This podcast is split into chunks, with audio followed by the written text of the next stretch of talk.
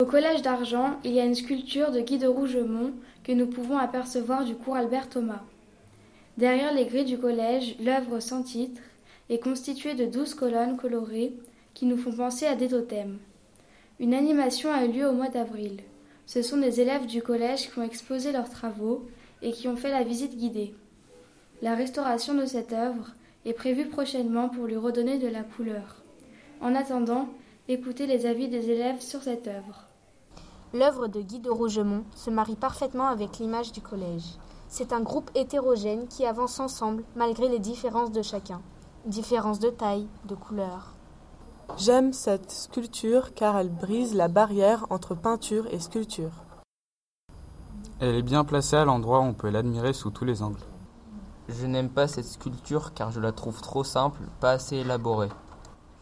J'aime cette sculpture car elle est colorée et ça apporte de la gaieté à cet espace. Je trouve cette œuvre intéressante car elle symbolise bien l'esprit de groupe, la collectivité. L'œuvre de Guy de Rougemont, c'est juste des totems colorés. Ce qui me déplaît, ce sont les couleurs d'Ekati, qui ne sont pas assez vives.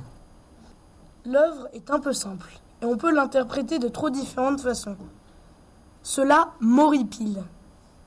Mais elle est intéressante, car c'est une unité constituée d'opposition, un groupe soudé, même si chaque pilier singulier. J'aime cette sculpture car elle distingue notre collège des autres.